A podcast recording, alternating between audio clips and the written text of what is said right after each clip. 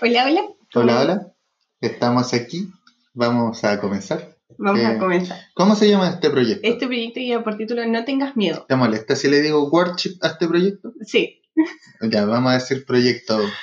Eh, ¿Podrías comenzar presentándote? Es nuestro primer capítulo. ya. Nuestro primer capítulo, mi nombre es Yamilet. eh, Mi nombre es, es como un programa de televisión en Chile. sí.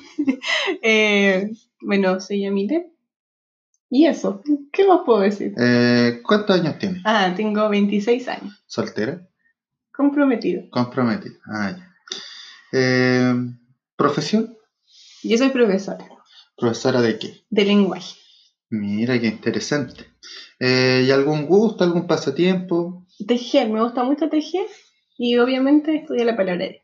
Ah, ¿te gusta estudiar la palabra de Dios? ¿Asistes a una iglesia? Sí, ¿Sí? ¿Tienes cargo ahí? ¿Haces algo? eh, ¿O soy solamente te directora de escuela sabática. Ah, directora de escuela sabática, qué interesante. Ya, ahora es tu turno. Presenta. Eh, yo soy, ah, yo soy Ignacio. Eh, ¿por, qué, ¿Por qué me mueven las manos así? Ah, no, no tenía que decir eso. Bueno, vamos a seguir con mi presentación. Yo soy Ignacio, eh, 25 años y soy trabajador social, trabajando en un colegio. Muy contento, entre mis gustos y pasatiempos están en eh, trabajar en el Ministerio de Conquistadores y hacer lo que se necesita en la iglesia. Básicamente eso, me gusta servir. ¿Y algún pasatiempo? Eh, los conquistadores, jugar a la pelota, eh, reflexionar, tejer. Me gusta tejer. No, No. miento. Eh, me gusta escuchar tu reflexión al tejer. Pero no tejer. No, no, no tengo lamentablemente la habilidad para hacer eso. Ya. Nachi, ¿qué vamos a hacer en, en este proyecto?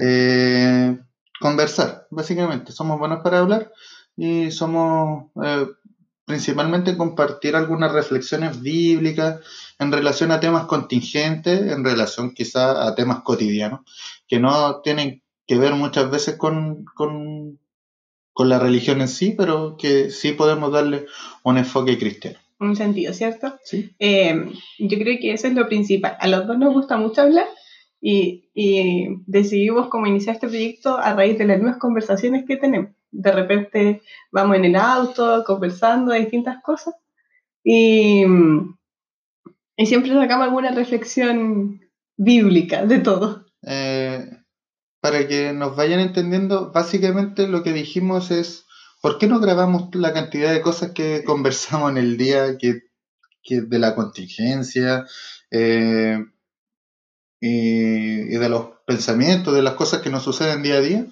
eh, desde un enfoque cristiano, desde un enfoque, sí, cristiano, sí.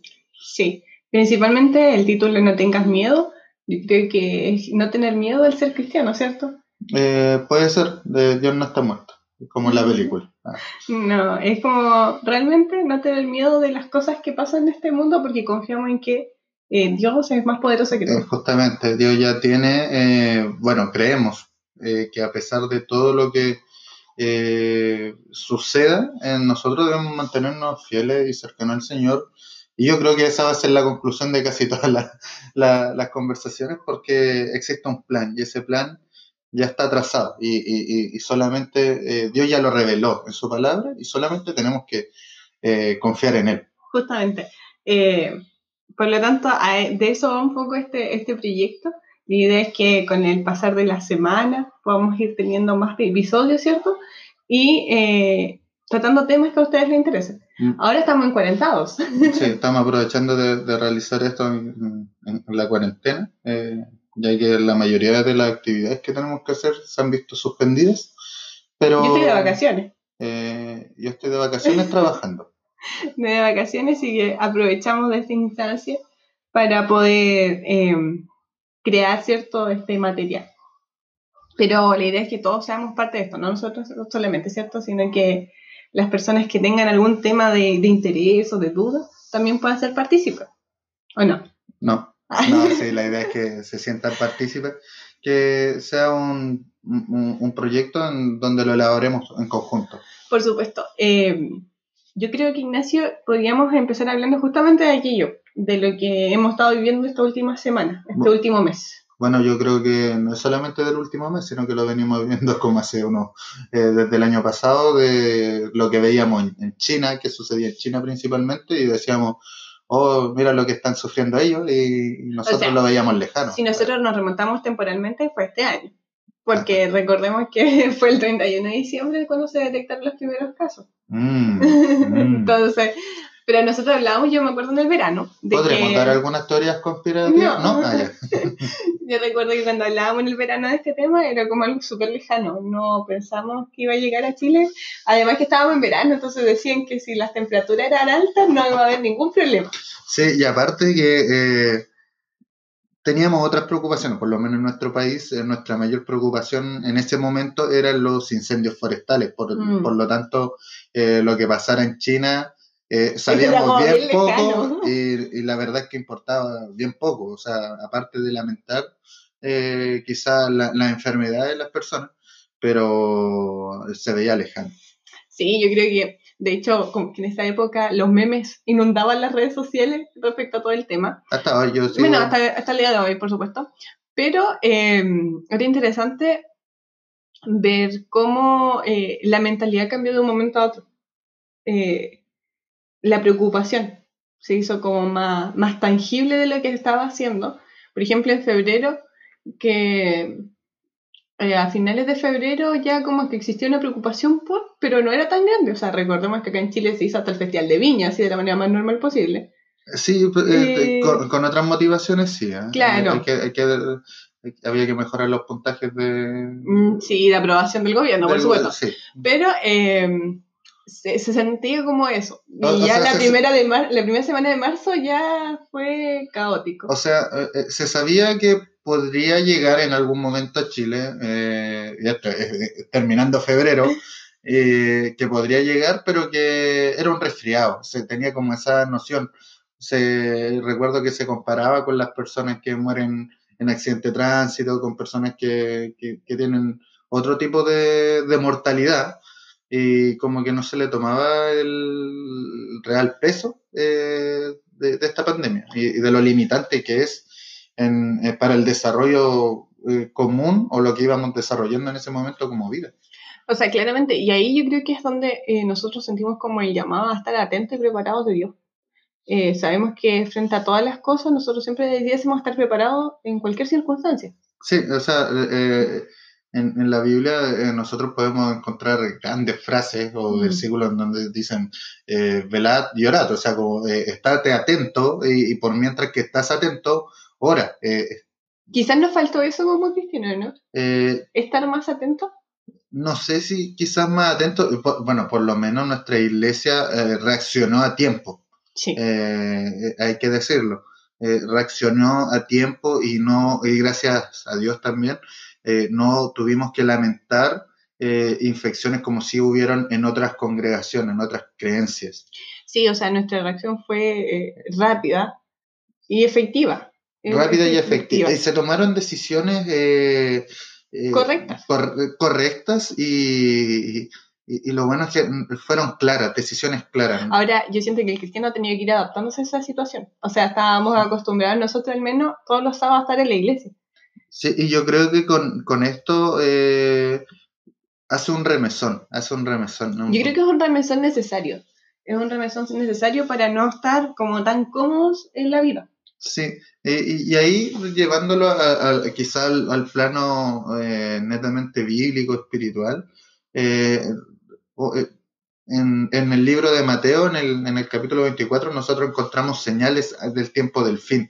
y bueno, Cristo nos da eh, diferentes señales y, eso es lo, interesante, porque dice que eh, van a suceder hartas cosas, pero aún no va a ser el fin. Y entre esas hartas cosas iba a haber el aumento de enfermedades, hambruna, etc. Y de la ciencia también. Eh, Recordemos que una de las señales también es el aumento de la ciencia, o sea, del, conocimiento. Justamente, y, en relación a, aquello, esto nos, nos transporta o nos remece a decir, eh, está bien, eh, ustedes están en un, en un momento quizás de relajo y, pero ojo, el tiempo del fin se acerca, Cristo está a las puertas. Eh, y, esta pandemia a los cristianos, por lo menos, nos sirve para decir, para cuestionarnos qué tal nuestra vida espiritual. O sea, yo creo que ha dado la oportunidad esta cuarentena justamente a eso, a, a tratar de, de, mantener esta relación con Dios, porque por medio de la iglesia y estar viendo todos los sábados a la iglesia, pucha, es sencillo ser cristiano, pero cuando ya no hay nadie que te observa, te lleva a hacer algo más, a, a poner atención en otras cosas.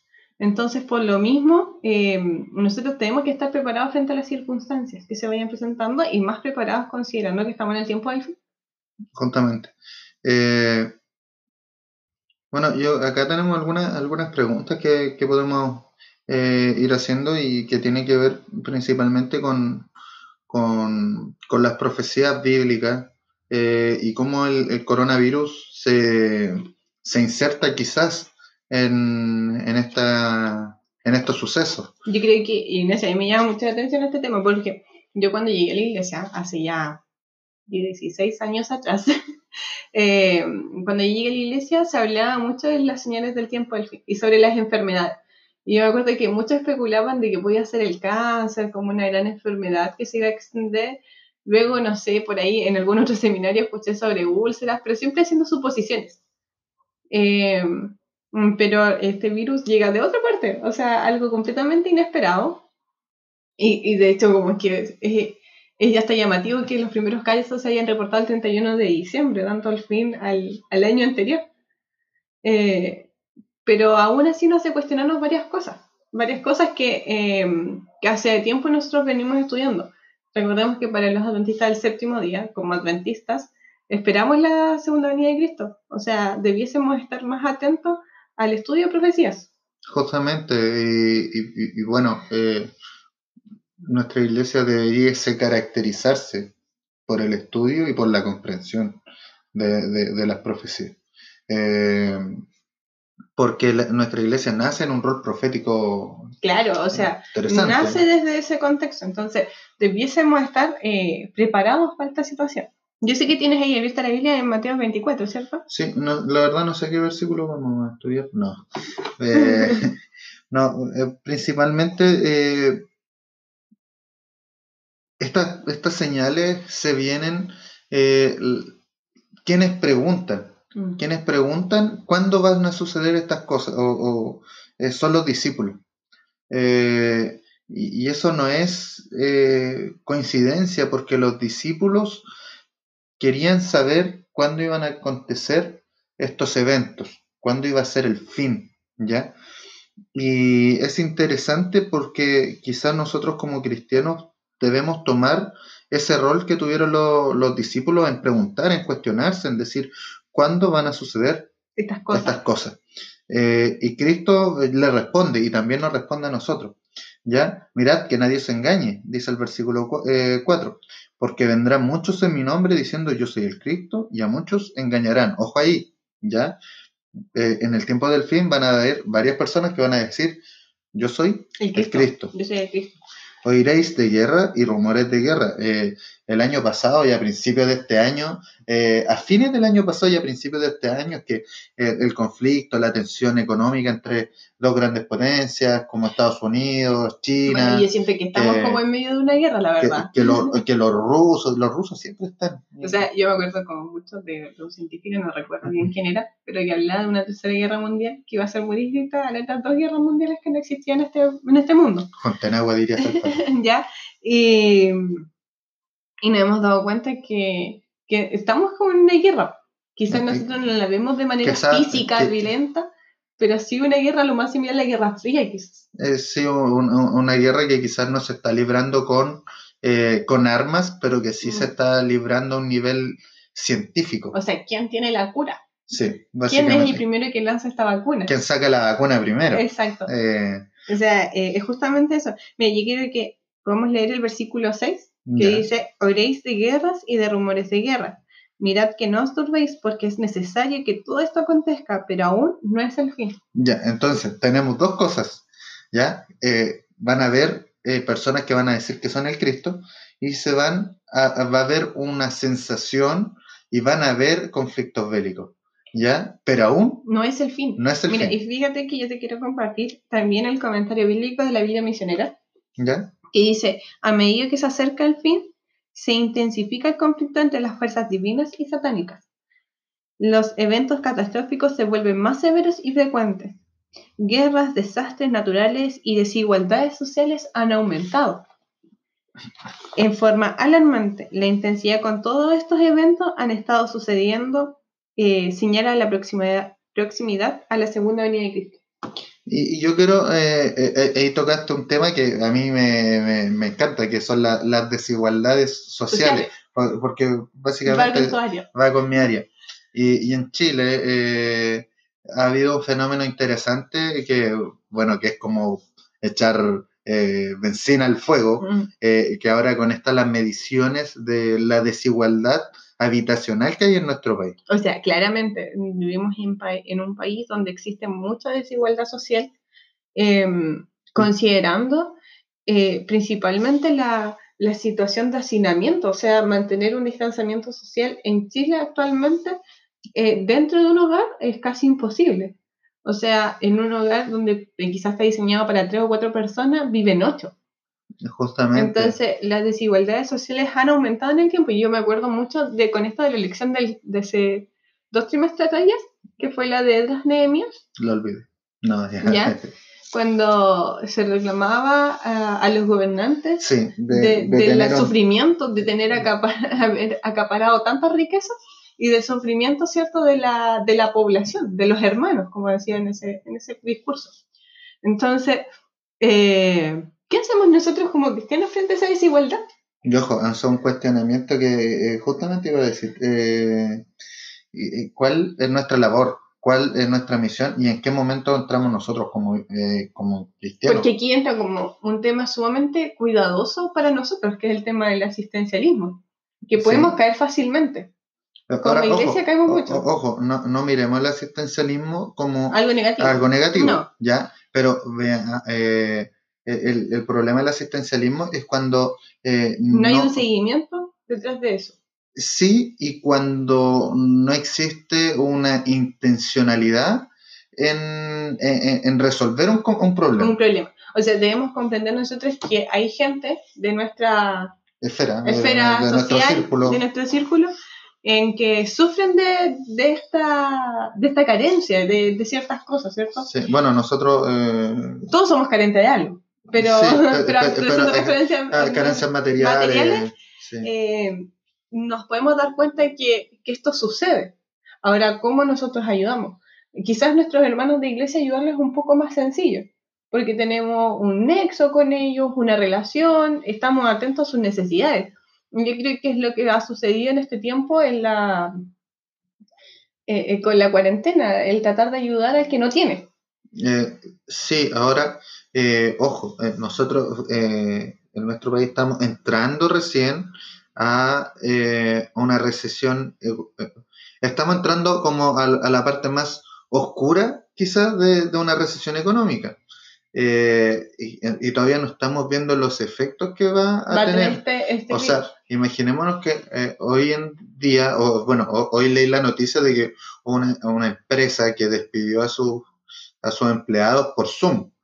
Eh, eh, Entonces, hay, un- una cantidad de personas que el día de, de hoy, que durante esta semana y durante la Las próxima semana van a, semanas. van a estar sin trabajo eh, y obviamente eh, la iglesia, eh, el mundo cristiano, tiene que dar una ayuda, una ayuda humanitaria, eh, quizás eh, importante muchas veces, despojándonos de lo que no es necesario en nuestra vida. O sea, de hecho nosotros hemos vivido como crisis económica en Chile, eh, pero no tan eh, al punto de esta. Quizás lo más similar tiene que haber sucedido cuando fue el terremoto, Sí, en el 2010, fue una que fue catástrofe. eh, una catástrofe natural inevitable que en realidad escapaba mucho de nuestras manos, por lo tanto no es como yo decir, ah, voy a hacer cuarentena y no va a pasar el terremoto.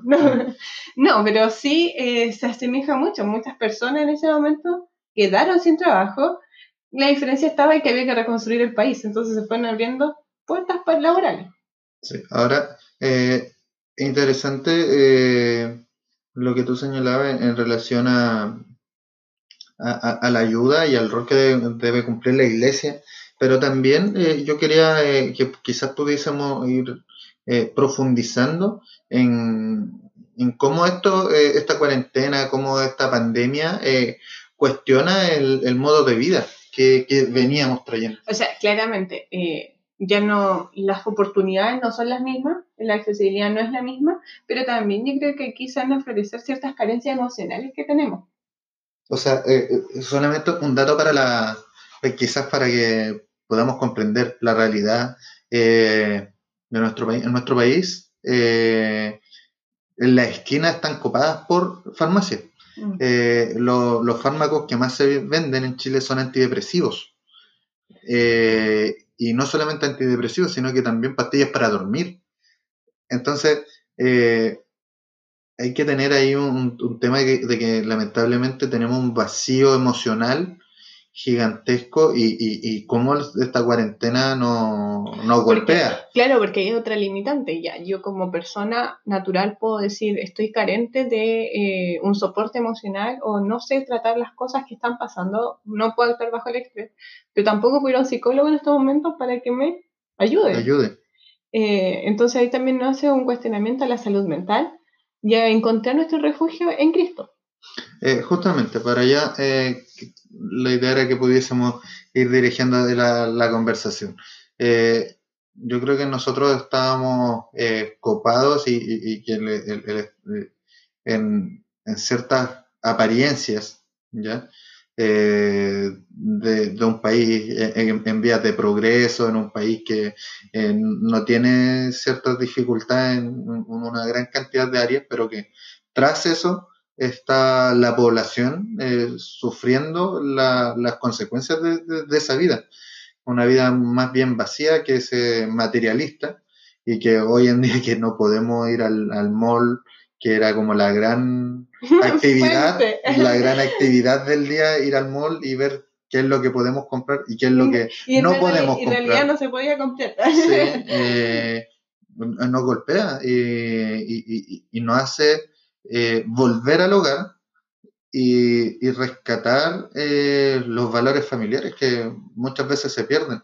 yo pienso, por ejemplo, en mi caso, yo trabajo, mi mamá trabaja, mi papá trabaja, mi hermana estudia, y en consecuencia mi sobrina va al colegio, eh, y que nos topáramos todos como a una misma hora, eh, era casi imposible en circunstancias normales. Y nos hemos tenido que acostumbrar a, a relacionarnos ahora, porque no era una dinámica. Hoy en día muchas casas son casas dormitorios nada más, que la gente llega a dormir, a comer quizás, quizás, solamente quizás, y a dormir entonces, tener un espacio familiar tampoco era muy eh, probable porque nuestro estilo de vida acá en Chile es muy eh, agitado. Y no, nosotros no vivimos en una ciudad grande. Eh, no, bueno, sí vivimos en una ciudad grande, pero no con la, con la estilo de vida, por ejemplo, el santiaguino, que es muy distinto al de nosotros. nuestro ritmo de vida quizás es un poco más desacelerado, pero que de igual manera tiene consecuencias para nosotros. Entonces, yo creo que eso nos debe hacer a nosotros cuestionarnos de cómo está nuestra relación con Dios. Hacer una autoevaluación. En, la, Biblia nosotros encontramos que eh, existen eh, versículos en relación a la familia como honra a tu padre y a tu madre, eh, que el primer versículo con, con promesa. Con promesa, el, primer mandamiento, el primer mandamiento con promesa, justamente. también mensajes como que dicen, padre, no hagáis eh, enojar a tus hijos, o sea, como... Eh, no recuerdo bien, pero en uno de los profetas menores, de hecho, señala que en un momento eh, los hijos se levantarán contra sus padres. Y yo creo que eso lo vemos mucho hoy en día. Justamente, y, bueno, que revela lo que veníamos conversando en relación a las carencias emocionales. Para ir cerrando, ¿debemos tener miedo en, en estos momentos? Yo creo que no. O sea, yo tengo como una frase para mí. Preocupada, pero nunca angustiada. Eh, haciendo referencia a que, claro, tenemos que estar atentos, alerta a todo lo que va pasando, pero que nuestro mayor refugio sigue siendo Dios. Es interesante porque quizás los amigos que nos no, no escuchan eh, van a decir, oye, pero se hablaron de muerte, hablaron de, de dolor, de, dolor, de guerra y todas las cosas eh, terribles eh, que pueden pasar y que están sucediendo, desempleo, etcétera. Eh, causa angustia que en este causa, mundo. que causa angustia. Eh, pero ojo, eh, y, y al final la conclusión es no tengan miedo. eh, es justamente es no tengan miedo. es que, eh, bueno, eh, podrán decir, están locos. eh, y, en cierta parte sí, porque Sí. eh, el Evangelio es locura, Es locura, ya. justamente. eh, dice el libro de Romanos. Eh, y la importancia de, de tener o de comenzar a tener una relación con Cristo es justamente esto. A pesar de que vea que todo se está desmoronando a mi Se alrededor, quizás que la sociedad, el resto de las personas están angustiadas, yo me mantengo firme porque tengo una esperanza. O sea, es que claramente nosotros tenemos que comprender que nuestra vida no la forjamos para este mundo, Justamente. sino que es para eh, habitar y morar con Dios. Entonces, cuando nosotros comprendemos eso, no debiésemos tener miedo, porque comprendemos que solamente acá en el mundo somos unos pasajeros. Y, y- y en relación a eso, eh, somos pasajeros que estamos un tiempo, que en, en contraposición con la, en la- con la eternidad, si lo comparamos con la eternidad, eh, en la, nada misma el tiempo que estamos acá. Ahora yo creo que la gente que quizás no esté escuchando y que no, no sea tan cristiano o que no tenga claridad, dicen como, ¿qué debo hacer yo para tener esta seguridad? Y, y la, Ah, y la bueno. fórmula es bastante simple. Eh, y yo, yo siempre digo, prueba a Dios. O sea, eh, hay personas que prueban con el alcohol, que prueban con las drogas, que prueban con, ¿Qué más le vas a hacer con, con con- tantas cosas, eh, prueba con Dios, ¿ya? Esa es la invitación. eh, ahora, ve tú, eh, eh, por lo menos las personas que yo, yo le he recomendado esto se han quedado, eh, pero prueben con Dios y, y- y evalúen, vean si su vida ha mejorado o ha empeorado y tomen decisiones. Yo creo que es justamente eso, eh, tomar una decisión por Dios. Eh, la fórmula no es hacer o tener una vida perfecta, intachable, pura, no, Ah, yo soy así. sino que eh, por el contrario, nos reconocemos como pecadores, pero que el Señor tiene los brazos abiertos para recibirnos. Eh, justamente. ¿ya? Entonces, teniendo eso claro, que es por gracia que somos salvos, y gracia viene de, De dar gracias. de gratia, ¿qué Ah, sí, significa? que es Sí. gratis y es un regalo. La Justamente. gracia es un regalo, la salvación es un regalo. Un regalo que costó mucho, que fue la vida de Cristo. Recién estuvimos en Semana Santa. Yo eh, creo que para eso nos alcanza todo un podcast más, pero, sí, pero vamos a dejar como hasta aquí para ir finalizando, ¿no? ¿Te el parece? primer capítulo. El primer Sí, capítulo. El de No primer tengas capítulo miedo. del proyecto Worship No tengas miedo. Ya eh, queremos seguir acompañándolos, vamos a hacer como todo lo posible, poder estar toda la semana acá, ¿cierto? Eh, vamos a hacer. Sí, sí, se logra. El problema sería cuando ya no estemos en cuarentena, la verdad. Eh, no, Mientras estemos en cuarentena, tampoco, eh, mientras estemos en cuarentena, eh, vamos a poder grabar, yo creo, toda la semana. Y, y también, o sea, que ustedes puedan compartir sus propias reflexiones, que esto les lleve a hacerse una autoevaluación, como decía, ¿cierto? Sí. De cómo está nuestra vida cristiana, cómo está nuestra vida con- en relación con Dios. Sí, eh, básicamente la idea es que esto nos permita cuestionar, Mm. reflexionar, eh, pensar. No hay verdad absoluta para nosotros. ese- Solamente la verdad la tiene Dios. Dios. O sea, ustedes pueden estar totalmente de acuerdo o en desacuerdo con lo que digamos, pero eh, lo bueno es que tratemos de generar opinión. Y un diálogo. Un Sí. diálogo. Quizá eh, como el que el podcast no te da mucho para dialogar, pero sí eh, en alguna oportunidad, quizás cuando pase todo esto, podemos ir invitando a personas, ¿cierto?, para que dialoguen con nosotros. Sí. ¿Ya? Eso, los dejamos invitados para el siguiente. eh, ¿Qué días van a salir? No tenemos la menor idea. esto, ¿Esto cómo se pronuncia? Pod. Podcast. Ya, bueno, eh, estas grabaciones las vamos a seguir. eh, La, sí, la idea es que podamos subirla a Spotify, esperamos, que sea como la plataforma en que todos escuchan. bueno, eso depende de ustedes. Sí, pero que podamos seguir compartiendo esta instancia. Que tengas una buena tarde, Ignacio. Eh, tú también, vamos a comer rico. Vamos a comer algo rico. Así que eso, que tengan una linda tarde igual ustedes, o una buena noche, o un buen día, dependiendo de la hora que lo estén escuchando. Y recuerda, no tengas Tengas miedo. miedo.